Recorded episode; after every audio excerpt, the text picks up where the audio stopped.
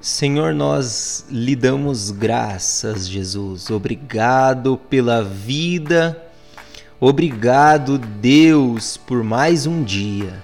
Mais um dia que o Senhor nos concede a oportunidade de estarmos aqui, propagando a tua palavra, sermos inundados por ti é precioso para nós, Jesus. Então nós lhe agradecemos nós lhe engrandecemos, louvamos ao teu nome. Queremos dizer que te amamos, te adoramos, bendizemos a ti, Jesus. O Cristo verdadeiro, único, unigênito do Pai. Te adoramos, Pai. Obrigado, Jesus. Obrigado pela vida, obrigado, Jesus. Nós lhe damos graças. E hoje nós estamos aqui, Deus. Nós estamos aqui para ser um, um, instrumento nas Suas mãos. Queremos ser um instrumento nas Tuas mãos. Então, toma minha vida, Pai. Toma minha vida para que aqueles que estão ouvindo possam ser inundados pela graça que vem do céu e que a sabedoria que vem do céu adentre o coração de cada um deles. Em nome de Jesus. Amém. Glória a Deus. Está no ar o programa Chamados para Fora. Com a apresentação de Guilherme, Aline, Graça e Paz. Shalom. A paz do Senhor! Ai, Guilherme!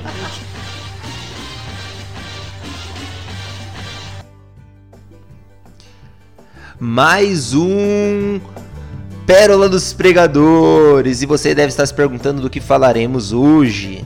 Então, a partir desse exato momento, nós estamos inaugurando uma série de ministrações a respeito de missões. Falaremos de PNAs, dentre outros assuntos concernentes a missões, mas hoje o que falaremos? O que falaremos? Cutuque quem está do teu lado. Pergunte para ele o que falaremos. Falaremos sobre missões urbanas. Uhul! O que a nossa igreja tem feito, o que ela deve fazer. Então, à luz da Bíblia, vamos descobrir a respeito de missões urbanas. Muitas vezes falamos de missões e valorizamos aqueles que estão lá do outro lado do mundo, que realmente é, é, devem ser vistos com louvores a Deus, mas eles não são os únicos missionários. Temos missionários que têm doado a vida para fazer a missão na região, no contexto onde estão, e eu e você somos missionários. Uma vez alguém disse que ou você é um missionário ou você é um impostor. E convido você a refletir isso. Será que você concorda com isso? Se você discorda, não tem problema. O que nós queremos hoje aqui é que a palavra de Deus nos conduza na direção correta a respeito de missões. Então, no contexto onde estamos inseridos, o que devemos fazer? Para que Deus nos chamou? Já parou para pensar nisso? O que é o seu chamado? Qual é o seu chamado? E o que é necessário para fazer missão urbana? Então, quando falamos de missão urbana, somos levados a refletir a respeito de algumas coisas. Mas se questione a respeito dessa pergunta: o que é necessário para fazer missão urbana? O que é necessário para alcançar aquela pessoa que está próxima de você? O que é necessário fazer para alcançar aquela pessoa que está inserida no seu contexto? Aquela pessoa que está na faculdade com você, aquela pessoa que está na escola com você, que também está no seu trabalho, aquela pessoa que lhe conhece, aquela pessoa que está muitas vezes na sua igreja e precisa conhecer Jesus. Aquelas pessoas que frequentam os mesmos lugares que você, muitas vezes que vão ao seu trabalho, que vão ao mesmo mercado, à mesma padaria que você compra o seu pão com creme de leite, o que é necessário para fazer missão urbana. E primeiro, quero dizer o seguinte: seja cristão de verdade, senão você vai, vai passar vergonha. Afinal, estamos rodeados por uma nuvem de testemunhas. E se não estivermos dispostos a sermos cristãos verdadeiros, nós seremos envergonhados. Afinal, nós estamos evangelizando pessoas que nos conhecem, pessoas que sabem quem nós somos realmente, quem nós somos de verdade, e essas pessoas a qualquer momento podem falar a verdade sobre nós. E se a pessoa que você estiver evangelizando hoje for falar a verdade sobre você, o que ela dirá? Pois bem, segunda resposta a essa pergunta, o que é necessário para fazer missão urbana, tenha amor por essa nuvem de testemunhas. Então, essa nuvem de testemunhas que te rodeia, ela precisa receber um amor incondicional que vem do céu. E se você não está disposto a amar essa nuvem de testemunhas, você não está apto. Sinto lhe dizer, mas você ainda não está apto para fazer missão urbana. Afinal, essas pessoas, elas vêm assim como eu e você carregadas de problemas, de mazelas vindas deste mundo que é um caos e você precisa estar propenso a lidar com isso.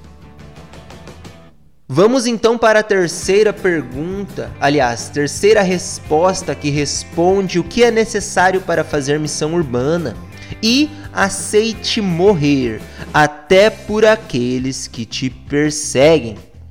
Por quê? Porque na grande maioria das vezes te perseguem porque te conhecem. E olha que interessante, essas pessoas que estão lhe rodeando e que talvez sejam alvo da sua ministração, sejam alvo da sua vida com Cristo, da sua missão urbana, pode ser o seu inimigo pode ser aquele que muitas vezes luta para que você esteja na pior. Essa pessoa também é uma nuvem de testemunhas ou faz parte dessa nuvem de testemunhas. E se você não está disposto para amar o seu inimigo, você não está apto para fazer missão urbana. Então, torne-se apto. Como que você vai fazer isso? Buscando a Deus porque se você não está pronto para perdoar o seu irmão, você não está pronto para receber perdão de Deus. Então, primeiramente, reconcilie-se com Cristo. Desde já quero lhe alertar sobre isso. Grude no Senhor, agarre Ele, porque senão você não está apto. Busque a Deus em oração, busque a Deus à luz da palavra e torne-se apto como? Pela capacitação que vem de Deus, não que vem de ti. Porque Deus não escolhe capacitados. E isso é lindo quando olhamos para a palavra de Deus. Quem Deus escolhe então? Deus escolhe aquelas pessoas que têm um coração disposto a servi-lo. Aquelas pessoas que resolvem se colocar perante a vontade soberana dele, de Deus, do soberano, do grande eu sou. E você está apto para passar pela vontade de Deus? Lembre-se que muitas vezes a vontade de Deus é que você vá até o teu inimigo e diga: Jesus te ama. Você está apto para isso? Você está apto para estender a mão por aquele que você sabe que não vai estender a mão para você? Você está apto para isso? Está apto para estender a mão para aquele que você sabe que vai te derrubar na primeira oportunidade, vai lhe passar a rasteira? Você está apto para isso? Então, se você está apto, aliás, se você quer ser capacitado, desde já comece a falar para Deus que você não consegue, pelas suas próprias forças, mas que você que você quer. Você quer se tornar apto para isso. Você quer que Deus lhe dê graça, lhe dê sabedoria, lhe dê paciência, discernimento e agora nós olharemos para a palavra de Deus. E Jesus começou o seu ministério onde ele estava. Então, assim como Jesus fez, você pode fazer. Na Galileia, ele escolheu onze dos seus discípulos e talvez Deus esteja escolhendo você nessa Galileia onde Jesus está passando hoje. Talvez você possa ser o escolhido de Deus para fazer uma revolução no contexto onde você está inserido. Talvez a partir de hoje as pessoas do seu trabalho te olhem de uma maneira diferente. Talvez a partir de hoje você implante uma célula, você implante um trabalho social na sua faculdade e impacte aqueles alunos, aqueles professores com o poder da palavra de Deus, que é refletida também através das obras na nossa vida. Afinal, não adianta nós dizermos que temos fé e cerrarmos a nossa mão para aquele que está do nosso lado. A fé sem obras ela é morta. Porém, você não será salvo por causa disso. Você não será salvo por estender a mão para aquele que está do seu lado. Mas essas obras devem acompanhar um cristão genuíno. E Jesus ensinou os discípulos não serem homens hipócritas que falam, mas não fazem. E o que ele ensinou então? nós começamos a olhar para o livro de Atos e no capítulo 4, versículo 32, diz: Ninguém considerava exclusivamente sua nenhuma das coisas que possuía, tudo, porém, lhes era comum. Tudo, tudo, tudo, tudo, porém, lhes era comum. Ninguém considerava exclusivamente sua nenhuma das coisas que possuía. Então, aquele verdadeiro homem de Deus, genuíno, que recebeu a palavra do Evangelho, ele resolve abrir mão daquilo que antes era seu. Agora está nas mãos do Senhor para que o Senhor faça o que quiser. E o Senhor começa a fazer através da vida dos discípulos uma comunhão. E começa a tornar comum aquilo que era incomum. O que era incomum? ser de todos aquilo que é somente meu. Começavam a compartilhar as coisas, tudo, porém, lhes era comum. E isso é necessário para não sermos vistos como pessoas hipócritas. Porque existem pessoas que falam do amor de Deus e existem pessoas que refletem o amor de Deus. Vou repetir para você. Existem pessoas que falam, que dizem a respeito de quem Deus é e que pregam a respeito de quem Deus é e que anunciam a respeito de quem Deus é. Mas existem pessoas que refletem quem Deus é. Essas pessoas que refletem quem Deus é muitas vezes fazem isso com poucas palavras e o quanto você tem se esforçado para falar de Deus. Pense nisso. Porque se você for verdadeiramente um cristão genuíno, o seu esforço pode acontecer, mas por mais que você não se esforce, você vai refletir Jesus Cristo. E o quanto você tem refletido esse Deus que por onde passava as pessoas eram curadas. Por onde ele passava, as pessoas sentiam um chacoalhar do Espírito Santo e ali elas eram impactadas pelo poder da palavra de Deus, pelo amor ao próximo. E Jesus determinou algo aos seus discípulos. Jesus Cristo o livro de Atos nos mostra isso, que Jesus Cristo havia morrido, ressuscitado e agora ele aparece aos discípulos. Ele aparece aos discípulos para lhes dar uma ordem. E qual é a ordem que eles recebem? Versículo 4, ainda no capítulo 1 de Atos, diz assim: E comendo com eles, determinou-lhes que não se ausentassem de Jerusalém.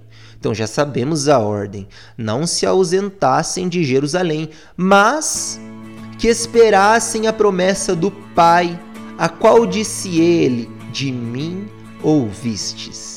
Então Jesus deu uma ordem para eles que era o seguinte: não saiam de Jerusalém. Esperem a hora. Esperem a hora certa. Esperem a promessa do Pai. Porque João, na verdade, batizou com água, mas vós serei batizados com o Espírito Santo, não muito depois destes dias. Então Jesus chega para eles e fala assim: Olha, esperem mais um pouquinho porque logo logo vocês receberão o poder do Espírito Santo. E o versículo 8 diz: Recebereis poder ao descer sobre vós o Espírito Santo, e sereis minhas testemunhas, tanto em Jerusalém, como em toda a Judéia e Samaria e até os confins da terra recebereis poder. Que poder é esse? A ponto de fazê-los testemunhas, mártires no original, em Jerusalém, Judéia, Samaria e confins da terra. Esse poder, se nós olharmos para o original da palavra no grego, significa dunamis. Recebereis dunamis que em grego significa poder ou força. Ele tem o sentido de energia constante e é a raiz das palavras dinamite. Então, os discípulos receberiam um poder tal como uma dinamite que chacoalharia, impactaria, mexeria com as pessoas que estiverem ao redor deles. E esse Dunamis já atingiu a sua vida? Porque quando uma dinamite explode do seu lado, não sei se você já passou por isso, espero que não passe, mas se passou, você é testemunha de que algo vai acontecer. Todos veem aquele impacto, aquele poder da explosão. E era disso que Jesus estava falando um poder que impactaria por onde eles passassem. E quando, ao descer sobre vós. Naquele momento a ordem não era para buscar fervorosamente para que o Espírito Santo viesse. Naquele momento a ordem era não se ausentar de Jerusalém. Então estejam atentos à ordem de Jesus. Naquele momento a ordem não era para eles buscarem incessantemente para que o Espírito Santo viesse, porque a palavra já tinha sido dita.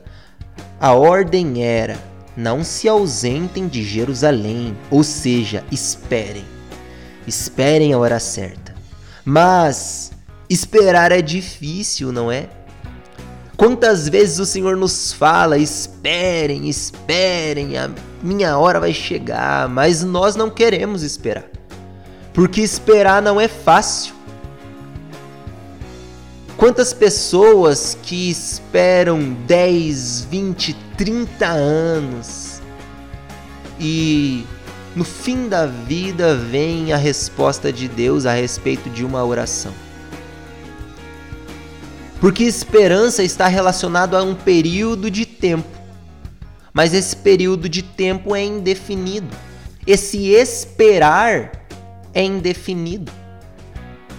Então, Jesus não fala assim, esperem dois dias ou esperem três meses. Jesus fala, esperem. E na grande maioria das vezes é assim conosco também. Porque se o Senhor fala a hora exata das coisas, nós sofremos de ansiedade. Porém, se ele não fala a hora exata das coisas, nós sofremos porque, enfim, por diversas coisas, nós acabamos sofrendo porque nós não temos a paciência necessária para esperar.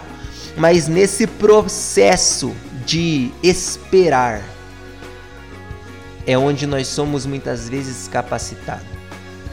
É ali que nós somos forjados, que o nosso caráter é fortalecido ou moldado para o que Deus quer. E será que o teu caráter está no centro da vontade de Deus? Será que hoje você está passando pelo processo de esperar, esperando mesmo com fé? Ou você está esperando, mas é porque não tem a outra opção? E isso é questionável, porque nós queremos fazer a vontade de Deus é bonito aos ouvidos, mas quando nós falamos com verdade, nós sabemos que muitas vezes a vontade de Deus é que nós esperemos com paciência no Senhor. Não esperar ansiosamente, porque será que isso realmente é esperar?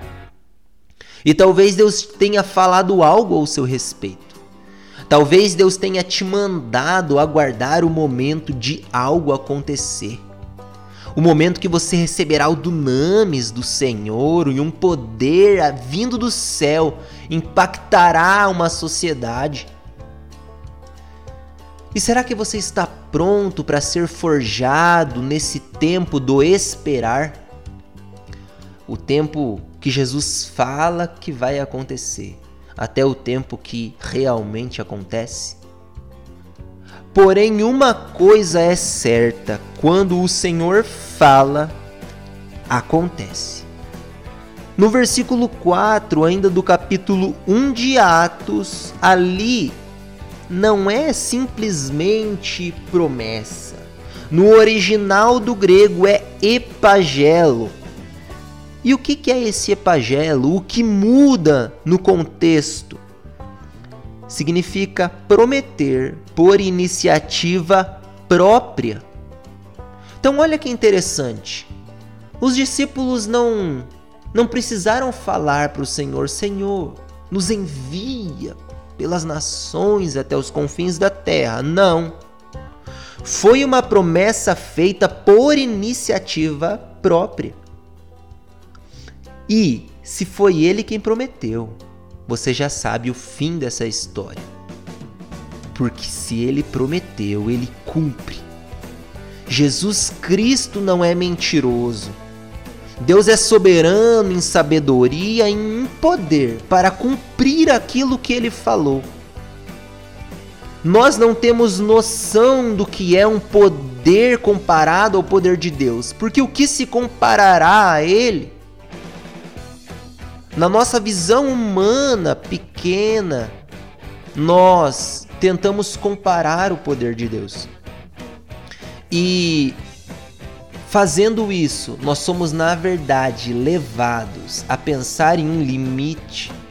Mas o poder de Deus ele supera todas as coisas, porque ele é incomparável. E se é um poder incomparável, Será que Deus não terá poder para cumprir aquilo que falou? E talvez a nossa reclamação venha não por causa da dificuldade que é agravada, mas porque não temos fé e paciência o bastante para esperar com paciência no Senhor.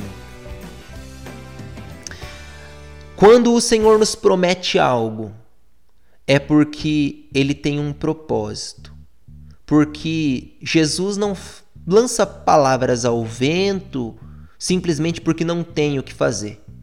Jesus Cristo tem propósito naquilo que faz. Se ele prometeu algo a seu respeito, alegre-se no Senhor. Glorifique aonde você está, porque Deus tem um plano na sua vida e ele vai cumprir, porque ele é fiel para cumprir o que prometeu. E aqui Jesus havia dito: Sereis minhas testemunhas, tanto em Jerusalém. Observe, tanto em Jerusalém, como em toda a Judéia e Samaria e até os confins da terra. Nesse momento, a palavra seria propagada a partir de Jerusalém. Eles seriam mártires, eles seriam testemunhas, ou seja, eles seriam os discípulos que estariam dispostos a morrer pela causa que defendiam, que era a causa do Evangelho, ou seja, Jesus Cristo morreu, ele é verdadeiramente o Filho de Deus, o Messias que tira o pecado do mundo, porém, ele ao terceiro dia ressuscitou e ele breve voltará, pois hoje ele voltou para o seu lugar de origem que é a destra do Pai. Glória a Deus. E isso aconteceria a partir de Jerusalém. Eles seriam testemunhas a partir de Jerusalém. Também Judeia, Samaria e aos confins da terra, ou seja, o evangelho te alcança hoje, seja onde você estiver. Você pode estar na África, Ásia, Europa, Oceania, Colombo, Paraná, Manaus, Pará, Rio de Janeiro, porém, não importa em qual cidade do globo você estiver, o Evangelho tem poder para ir até você. Porque Jesus Cristo falou, e se ele falou, ele é fiel para cumprir. E o Evangelho há de chegar até os confins da terra. Porém, aqui ele era simultâneo, porém, primeiramente gradativo. Porque os discípulos estavam o que? Esperando ali em Jerusalém realmente. Porém, hoje, hoje é diferente. Hoje, a missão que acontece lá na África, a missão que acontece lá no Afeganistão, por intermédio, por exemplo, da missão Mais, que está acolhendo refugiados afegãos. Essa é a mesma missão que acontece na região onde você está. Aqui no Brasil, no Paraná, essa é a mesma missão. Por quê? Porque hoje a missão não precisa acontecer primeiramente lá ou primeiramente aqui. Ela acontece de forma simultânea tanto em Jerusalém como em toda a Judéia e Samaria.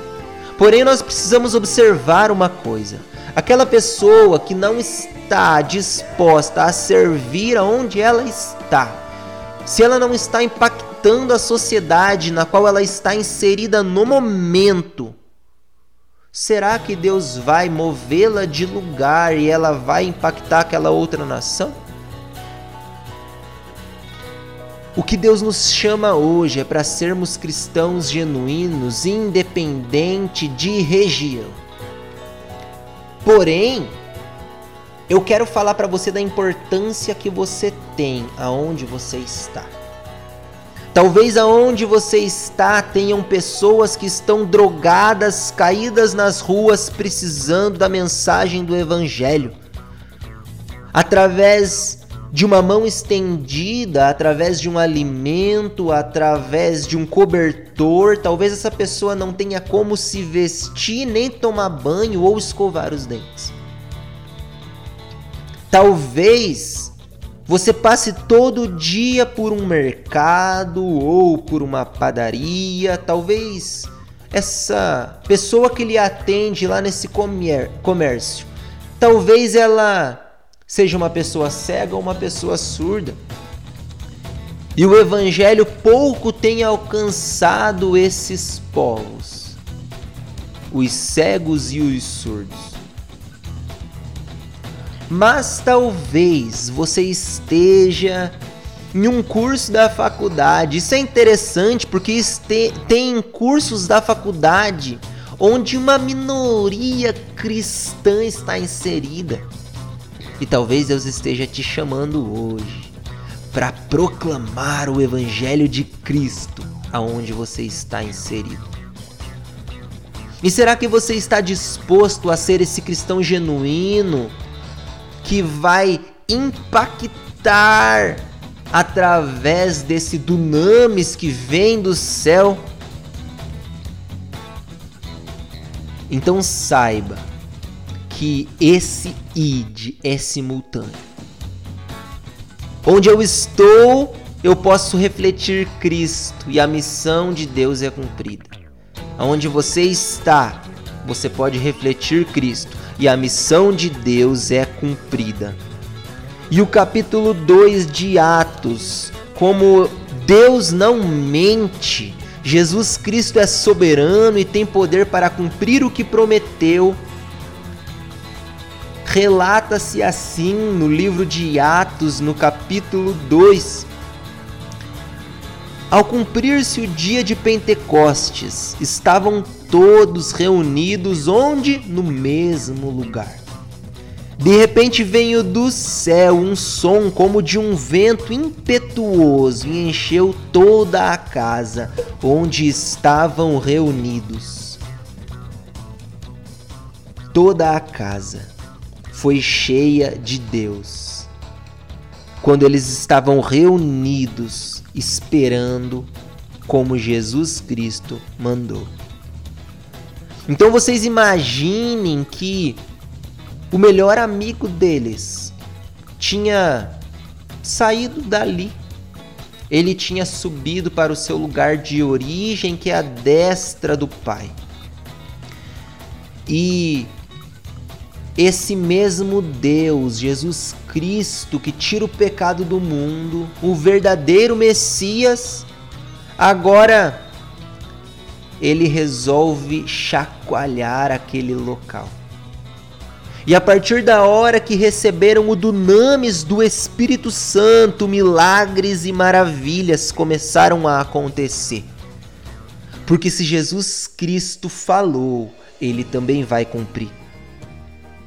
O evangelho completo passou a ser anunciado por onde os discípulos passavam. E qual é esse evangelho? O evangelho que tem poder para chacoalhar uma nação. Jesus o Filho de Deus morreu, mas ao terceiro dia ele ressuscitou e em breve voltará para buscar a sua igreja lavada e remida no sangue do Cordeiro. Então alegre-se comigo, meu irmão, porque Jesus Cristo, ele não foi para ficar lá para sempre.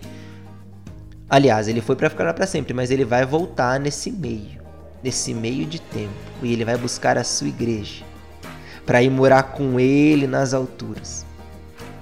Então eu não sei o que você passa hoje. Eu realmente não sei e você sabe que eu não sei. Convenhamos, talvez eu nem te conheça, mas hoje Deus tem uma palavra para tua, a tua vida. E a palavra de Deus é: alegre-se no Senhor. Porque não importa o que você esteja passando, a sua luta não supera o poder de Deus. A sua dificuldade não se compara ao poder de Deus. Aquele que tem poder para fazer o céu parar, o sol parar, a sombra do sol retroceder. Aquele que tem poder para apagar a, lua se ele quiser aquele que tem poder para abrir o mar e fazer o seu povo passar, aquele que tem poder para alimentar uma multidão com poucos pães e peixes, não terá poder para trabalhar na sua dificuldade, na sua luta. Porém, é nessa luta que Deus quer provar a tua fé. Ou talvez é nessa luta que Deus quer aprimorar você. Deus quer capacitar você. Então se alegre no Senhor. Se alegre no Senhor, porque o Cristo virá num piscar de olhar e ele arrebatará a sua igreja. E lá para onde nós iremos não terá mais pranto, não terá mais dor, porque ele enxugará do meu e dos seus olhos toda lágrima. Já parou para pensar, irmão? Que alegria que nós teremos se toda lágrima dos nossos olhos for enxugada, pois vai acontecer, porque aquele que prometeu é fiel para cumprir. Jesus Cristo em breve voltará. E capítulo 6 de Atos vai nos relatar algo que está acontecendo nesse período de impacto da palavra de Deus, onde os discípulos estão fazendo milagres e maravilhas. Então você imagine que depois que eles receberam o poder de Deus, coxo anda, cego vê, através da ministração da palavra pela boca de Pedro, uma multidão se rende a Cristo e o evangelho rapidamente se expande. E versículo 1 do capítulo 6 de Atos vai nos falar a respeito de uma desorganização que precisava ser realinhada. Diz assim: Ora, naqueles dias, multiplicando-se o número dos discípulos, houve murmuração dos helenistas sobre, aliás, contra os hebreus, porque as viúvas deles estavam sendo esquecidas na distribuição diária. Então, quem são esses helenistas que eu acabei de ler aqui? Haviam dois grupos de judeus. Um vivia na Palestina e falava aramaico, e outro vivia fora da Palestina e falava grego. Os helenistas eram esse segundo grupo. Poderíamos dizer, por exemplo, que Paulo pertencia a esse segundo grupo, embora ele fosse um fariseu. Todavia, natural de Tarso, fora da Palestina, helenistas eram vistos como certo preconceito pelos judeus da Palestina, pois deles se dizia que não eram praticantes assíduos de todos os preceitos tidos como importantes, principalmente pelos fariseus. O problema aqui não era falta de recurso, a Bíblia diz que as pessoas vendiam suas posses para compartilhar com o outro. Então qual era o problema? Muitas vezes nós não precisamos de dinheiro. O problema aqui era administração. Olha que interessante. Havia muito recurso na igreja. As pessoas vendiam seus bens, viviam em comunhão a respeito dos seus bens um com os outros estavam fazendo o que Jesus Cristo mandou, de amar aos outros não de uma maneira hipócrita. Porém, na hora da distribuição diária desses bens, desses recursos, havia uma desavença. E quantas vezes nós temos abundância e mesmo assim estamos desorganizados na nossa vida. Será que nunca aconteceu com você? Quando você tinha pouco, parece que você era mais feliz do que agora. Mas Jesus Cristo de repente resolve organizar as coisas. E versículo 2 diz o seguinte: Então os doze convocaram a comunidade dos discípulos e disseram: não é razoável que nós abandonemos a palavra de Deus para servir às mesas. Parafraseando, não é razoável, não é adequado, não é agradável, não é sábio que nós abandonemos o nosso chamado principal de pregar a palavra de Deus. Não é sábio se preocupar mais com a fome da carne do que com a fome da alma.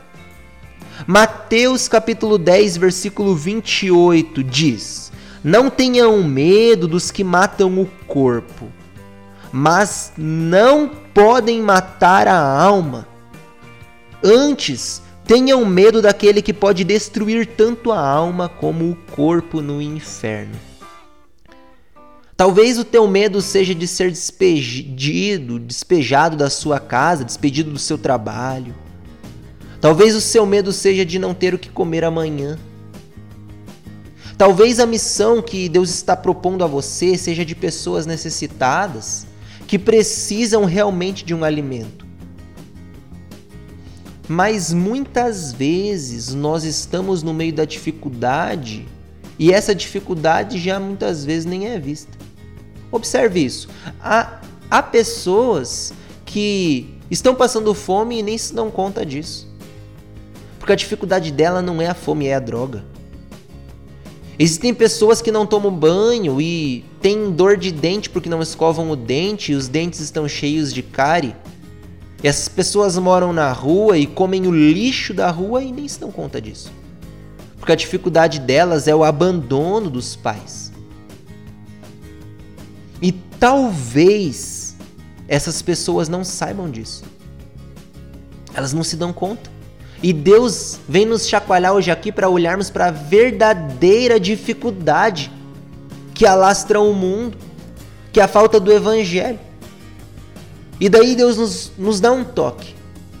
À medida que nós percebemos o que realmente o outro precisa, aí sim nós estamos dispostos para fazer essa missão. Eles queriam escolher um discípulo de Cristo genuíno. Olha o que diz no versículo 3. Mas, irmãos, escolhei dentre vós sete homens de boa reputação. Então eles não deveriam ser qualquer pessoa. O que eu quero dizer é que eles deveriam ser vistos como tendo uma boa reputação. Quem tem uma boa reputação, irmão? É ou não é aquele que impacta uma sociedade? Deus não estava chamando pessoas que não estavam fazendo nada, eram pessoas que já tinham ali uma boa reputação. Também deveriam ser cheios do espírito e de sabedoria. Então essas pessoas já estavam cheias do espírito. Olha que interessante. Elas não foram escolhidas para serem batizadas com o Espírito Santo elas já estavam cheias do Espírito e tinham uma boa reputação e sabedoria.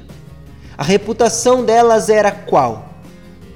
Se você é uma pessoa cheia do Espírito e de sabedoria, pelo que as pessoas te conhecem?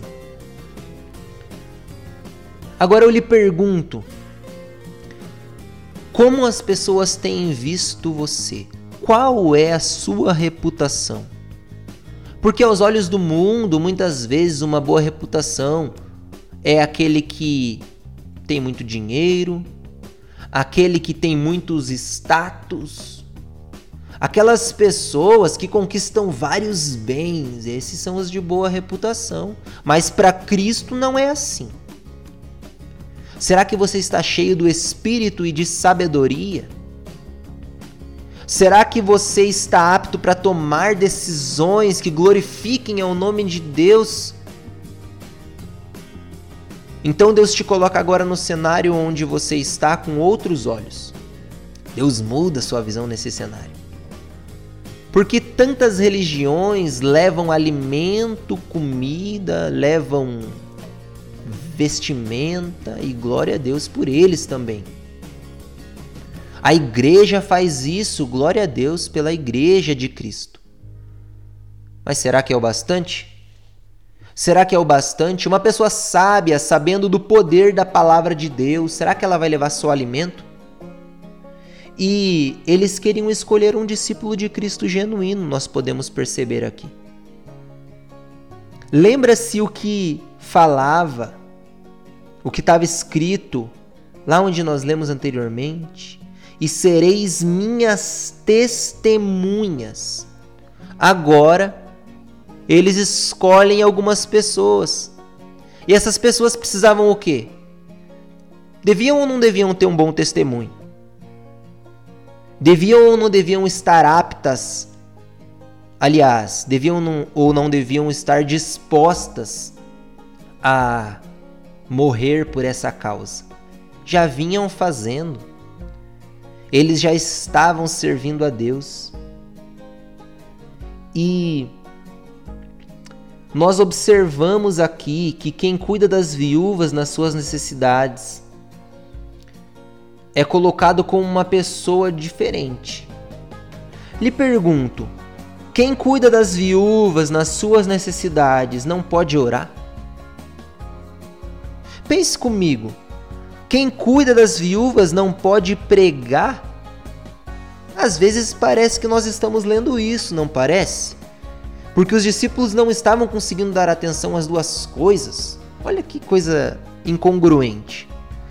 E muitas vezes é através da nossa ação social que a palavra de Deus vai ser pregada. Então, o que eles queriam exatamente? Os discípulos viviam como se fosse Jesus fosse voltar naquela época, naquele exato momento ou dali poucos dias. Eles queriam que o evangelho chegasse até o lugar mais longe que eles sabiam que existia. E hoje, hoje não é diferente. O que nós queremos também é isso. Porém, naquele tempo havia uma urgência porque eles esperavam a volta de Jesus de uma maneira totalmente desesperada. Jesus falou: Olha, esperem que o Espírito Santo vai descer e logo eu voltarei. E eles acreditaram, imagina uma promessa sendo cumprida após a outra. E eles estavam vivendo como se fossem os últimos dias, por isso que iam e vendiam todos os seus bens. Talvez a pessoa que fazia nem sempre fazia por amor ao próximo. Talvez houvesse aquelas pessoas que faziam porque tinham medo que Jesus voltasse e elas ficassem. Com certeza, muitas e muitas pessoas faziam por amor. Mas a Bíblia também nos, nos demonstra que tinham os Ananias e Safiras que faziam de uma maneira errônea, que faziam para se engrandecer, faziam com um coração dúbio, um coração enganoso, voltado para aquilo que não vem de Deus. Porém, Deus queria que discípulos genuínos refletissem a palavra dele por intermédio do amor com as obras. Através da mão estendida, da boa administração, sabedoria, cheios do Espírito Santo. E olha o que diz no versículo 8 desse mesmo capítulo 6 de Atos: Estevão, cheio de graça e poder, fazia prodígios e grandes sinais entre o povo. Eles haviam falado assim: Quanto a nós, nos consagraremos à oração e ao ministério da palavra. Porém, nós lemos no versículo 8: Estevão, cheio de graça e poder, fazia prodígios e grandes sinais entre o povo. Aquele que foi escolhido para servir as mesas e administrar essa área social fazia prodígios e grandes sinais entre o povo. E como se não bastasse, o versículo 9 vai falar de algo que sempre vai acontecer na nossa vida como cristão. O que que diz? Levantaram-se, porém, alguns dos que eram da sinagoga chamada dos libertos, dos sirineus, dos alexandrinos e dos da Cilícia e Ásia, e discutiam com Estevão, e não podiam resistir à sabedoria e ao espírito pelo qual ele falava. Irmãos, sempre, sempre, sempre, sempre que você estiver fazendo o que Deus te chamou para fazer, vão se levantar pessoas para tirar do, você do centro da vontade de Deus. O propósito de Satanás é que você não esteja no centro da vontade de Deus, porque a vontade de Deus é sempre a melhor opção. Ela é boa, perfeita e agradável. Ainda que você muitas vezes, assim como eu, julgue que a vontade de Deus não está sendo agradável, a vontade de Deus não se limita ao hoje. A vontade de Deus amplia-se, porque a visão de Deus não é limitada como a nossa. Se não está agradável agora, um dia será. Lembra que eu falei que ele em breve voltará? Ele vem buscar a sua igreja lavada e remida. Muitas vezes passar pela vontade de Deus nos leva a pensar que não está dando nada certo, não está agradável. Lhe garanto que está perfeito. Porque Deus nunca erra. E se for necessário que ele demonstre a soberania dele, o poder de Deus, através da dificuldade, ele vai fazer. Se for necessário que ele use a dificuldade para que você volte a orar, ele vai fazer. Se for necessário que ele use a dificuldade para você crer mais no poder de Deus, ele vai fazer. Se for necessário que ele use a tribulação, a dificuldade, a perseguição para que você se aproxime dele, ele revele-se a você, ele vai fazer. Sabe por quê? Porque como que você vai conhecer um Deus tão grande como esse Deus? Nosso Deus não é um Deus explicável, e isso é difícil por causa que como você vai explicar um Deus que é mais poderoso que tudo e todos? Ele usa coisas para revelar-se. Ele faz assim, olha, Guilherme, para você saber quem eu sou. Na tribulação, vou fazer você passar pela tribulação e vou me revelar a você. Para você saber quem eu sou na bonança, vou fazer você passar pela bonança e vou me revelar a você. O propósito de Deus é reconciliar os seus filhos com Ele mesmo. E hoje Ele vem nos trazer para perto. Ele nos traz para perto, dizendo assim: Quero me revelar a você. Deus quer se revelar a nós. À medida que Ele se revela a nós, nós impactamos a sociedade. Basta que sigamos os preceitos de Cristo. A nossa visão é ampliada e nós começamos a ver as coisas que acontecem ao nosso redor. E não chegamos com alimento se muitas vezes não precisam de alimento. Nós fazemos o que a missão urbana precisa, um mapeamento do campo, uma pesquisa de campo, porque Deus nos dá visão.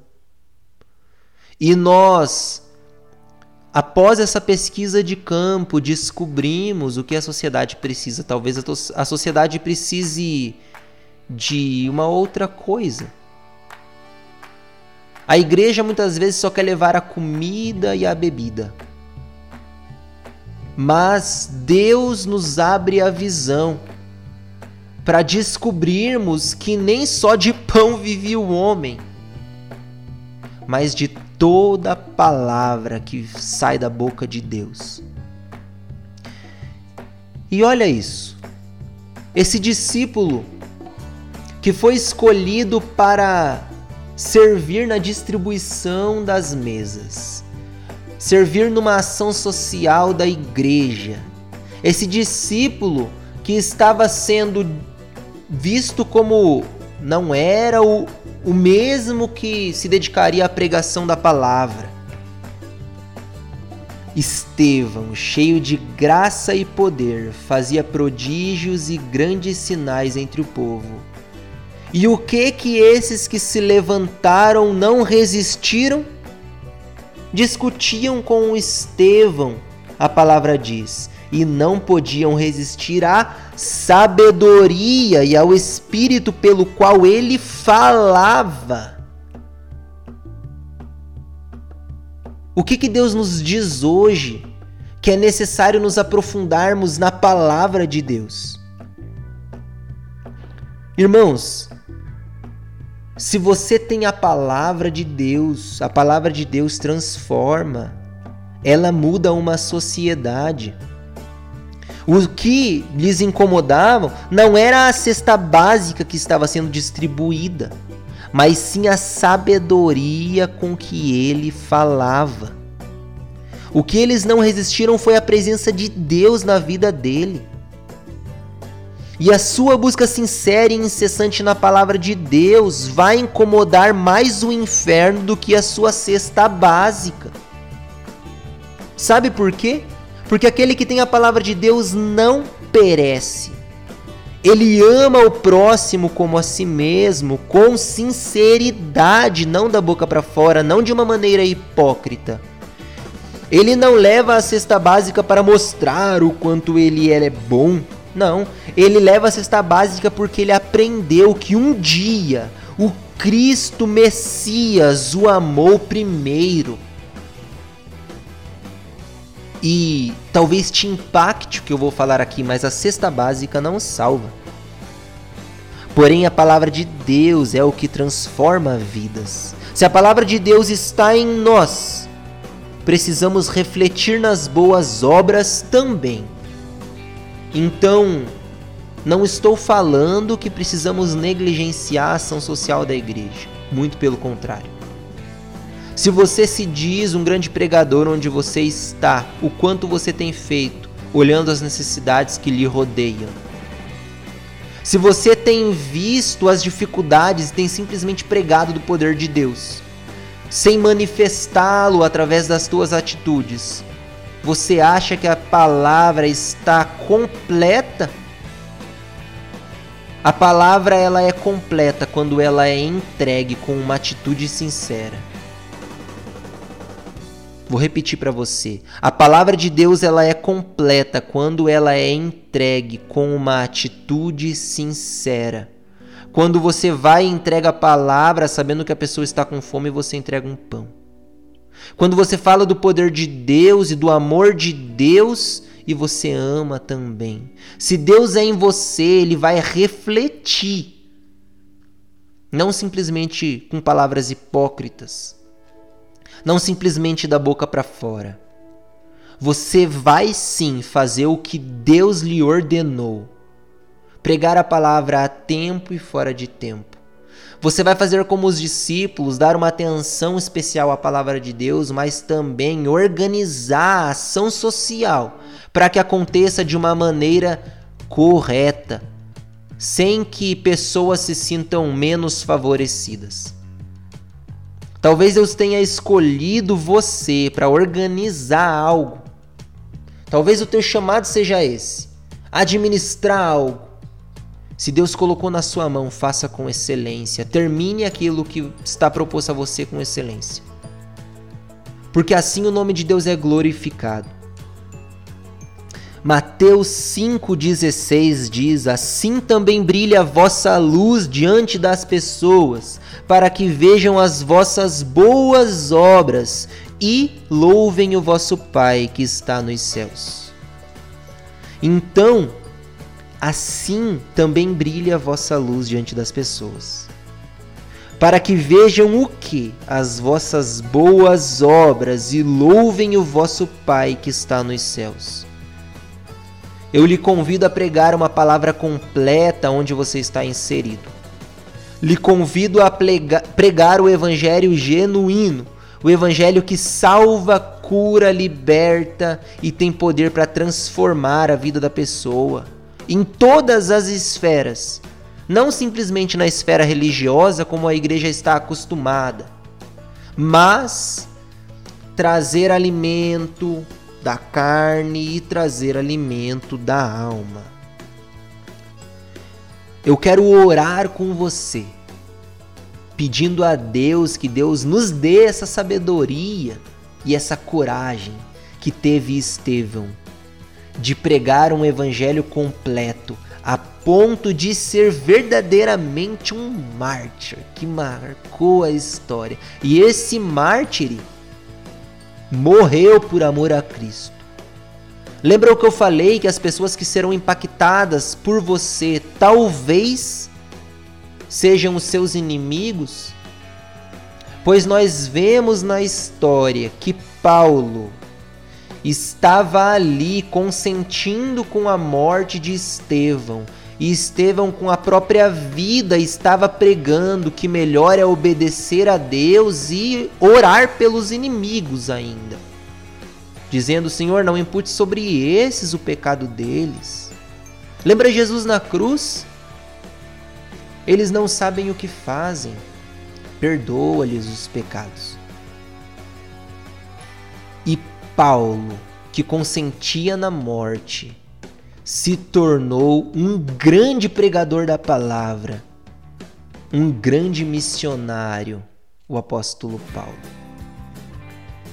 Senhor, nós damos graças a Ti porque o Senhor transforma, pega pessoas que não têm perspectiva e faz de nós verdadeiros adoradores, que lhes adoramos em espírito e em verdade.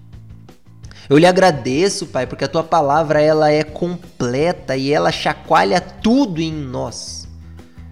Ela chacoalha uma sociedade em todas as esferas e é essa palavra que nos alcançou e hoje, mais uma vez, nos alcança. Obrigado, Jesus, pela tua palavra que é pura, eficaz e penetra até o íntimo da nossa alma, revelando as intenções do nosso coração e trazendo transformação. Eu oro por aqueles que ouviram essa mensagem para que possam, de alguma maneira, serem transformados por ti. Porque a tua palavra traz transformação.